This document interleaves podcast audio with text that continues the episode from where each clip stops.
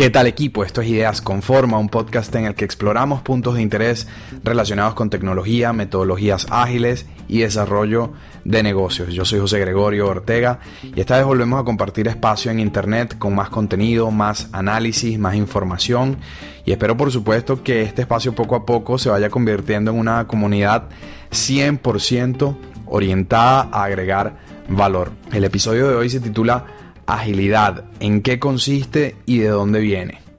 Y dentro de este marco vamos a comentar cuáles son sus orígenes, eh, datos adicionales que considero importantes, relevantes saber y en general eh, de algún modo describir cómo el agilismo ha, revolucionado eh, la forma, la manera en la, que, en la que hoy en día trabajamos. Y para arrancar estableciendo las bases de este episodio, les voy a proponer una definición de agilismo que nos permita desarrollar este tema de una manera, digamos, eh, más coherente.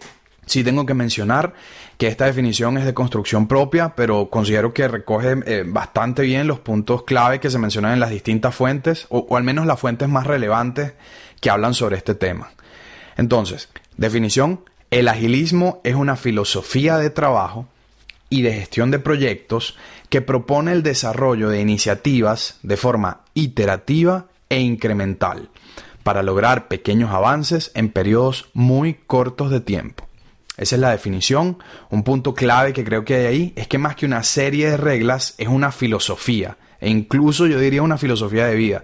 Pero poco a poco vamos a ir explicando por qué pienso esto, porque en general se piensa de esta manera y para entrar directamente un poco más a profundidad en, los cimientos de este tema, voy a agregar dos datos adicionales datos sobre el agilismo. El primero es que muchas de estas metodologías están basadas en lo que se conoce como el paradigma empírico de la gestión de proyectos.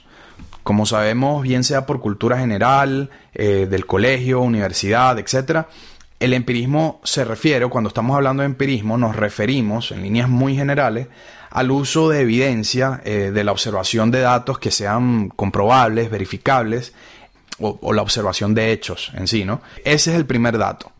Las metodologías ágiles se basan en el paradigma empírico de gestión de proyectos. Entonces, sabiendo esto, vamos con el segundo dato y es que las metodologías ágiles se fundamentan en tres pilares que son cónsonos con ese espíritu empirista, ese espíritu experimental. ¿Cuáles son esos pilares? El primero es la transparencia, el segundo es la inspección y el tercero adaptación. Listo. Entonces, vamos a entrar en detalle a cada uno. Sí es importante que recordemos, equipo, que todos estos conceptos los estamos tratando en, el contexto de gestión de proyectos y organizaciones de trabajo. Ojo, no quiero decir que no funcionen para la vida en general, en, lo personal creo que sí, pero todos están dirigidos al, al entorno laboral. Entonces, en primer lugar, hablemos de transparencia. Tan sencillo como suena. La transparencia eh, nos habla de decir la verdad, de que mantengamos canales de comunicación que sean confiables, pero sobre todo para hacer que el trabajo y que las responsabilidades que están asociadas al trabajo sean visibles para todos los que están involucrados. desde que salieron eh, las redes sociales, para todos es común decir que la información es la nueva moneda, ¿no? Entonces, si asumimos eso como cierto, la única manera de, mantener la transparencia es que cada equipo de trabajo pueda promover la apertura de canales que, sean eficientes, a través de los que el, manejo de la información sea claro y cierto, que sea verificable por parte de todos los colaboradores. Ojo, esto no, solo, no, no es solo por ser buenas personas ¿no? y, honestas, que es el deber ser, sino porque también nos garantiza saber el estatus real del proyecto. Eso también mejora la colaboración porque si yo puedo identificar que un miembro del equipo está pasando por algún conflicto, resolviendo alguna de las tareas, entonces si estoy en, la capacidad de ayudarlo, lo puedo ayudar.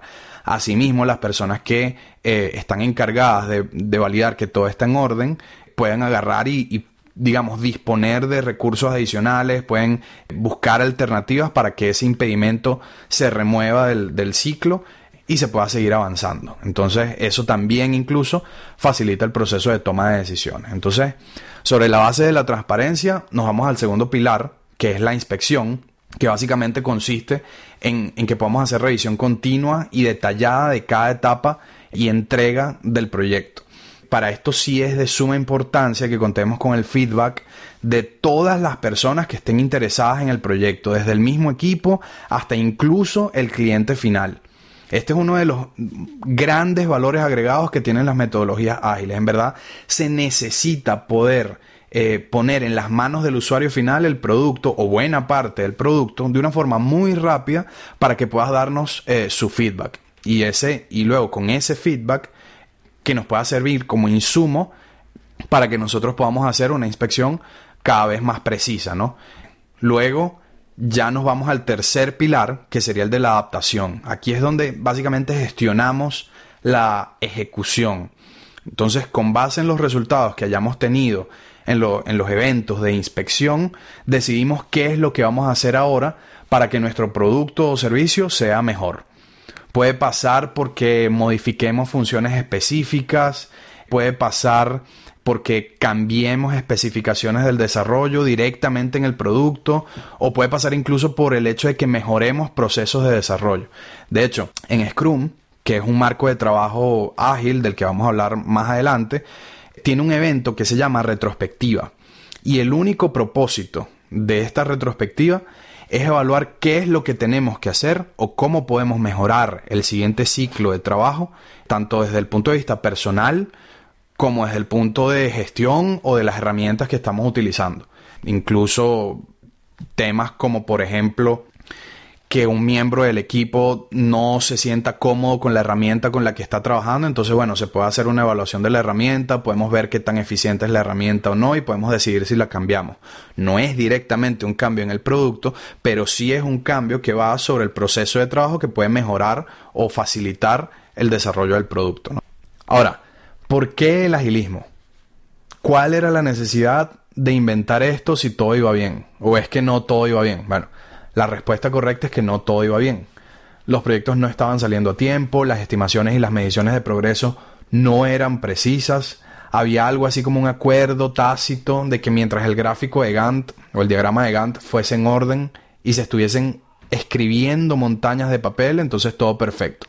No importa si el proyecto no funcionaba al momento de que saliera público, siempre que se cumpliera con las etapas y cada quien estuviese haciendo la tarea que le asignaron dentro del tiempo y dentro del presupuesto, entonces todo perfecto.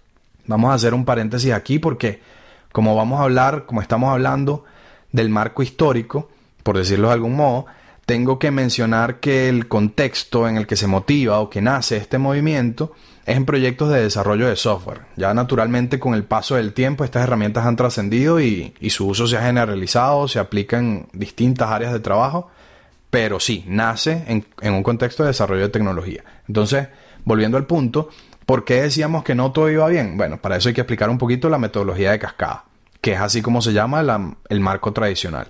Tiene cinco etapas. La primera, levantamiento de requisitos. Segundo, diseño de la solución.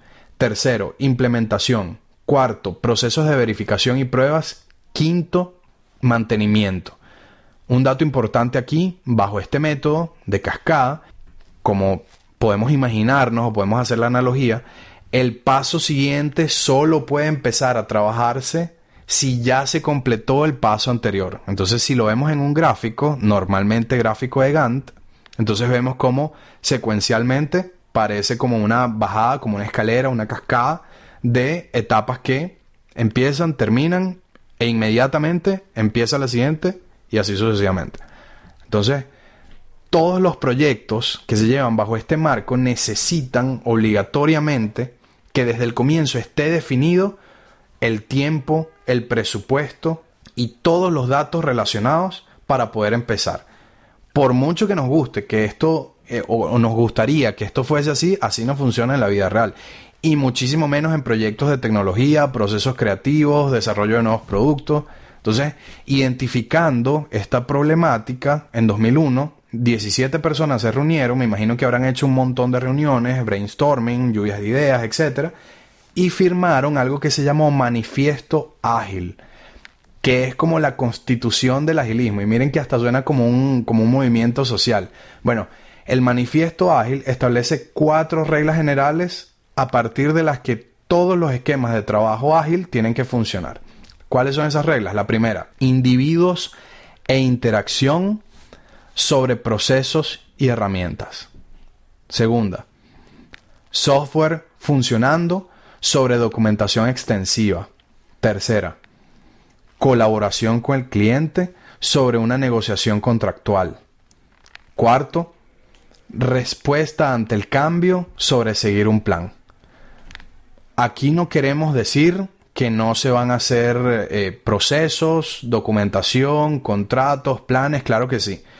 Todo eso es importante, pero el mayor valor o la mayor atención o la atención principal se le debe dar es a los individuos y a las interacciones, al software funcionando, a la colaboración o inclusión del cliente en el proceso creativo y a la respuesta frente a los cambios.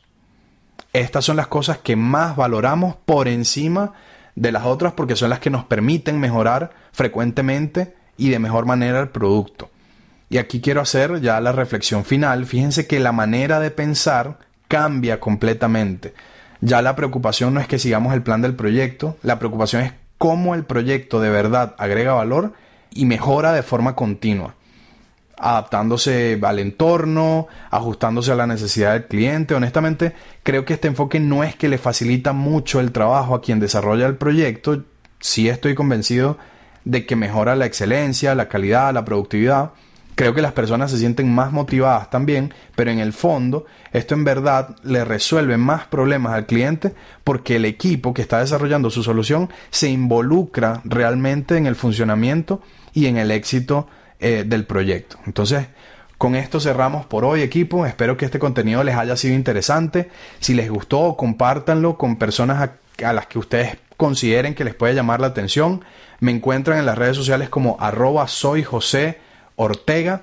Y para quienes quieran ampliar esta información, pueden entrar en mi página web josegregorioortega.com, en donde van a encontrar un artículo que desarrollé, que escribí en conjunto con este episodio. Ahí incluyo algunos enlaces a información complementaria que está relacionada con el tema. Por ejemplo, el, el enlace donde pueden ver el manifiesto ágil. Lo pueden compartir con sus amigos, tenerlo en el teléfono como más les resulte cómodo. La semana que viene vamos a estar hablando sobre cuáles son los 12 principios ágiles porque esto no termina aquí. Del manifiesto se desprenden 12 principios que sirven como guía para las metodologías y los marcos ágiles. Pero por ahora nos despedimos con nuestro mantra, somos capaces de construir nuestras propias oportunidades. Hasta la semana que viene, equipo. Chao.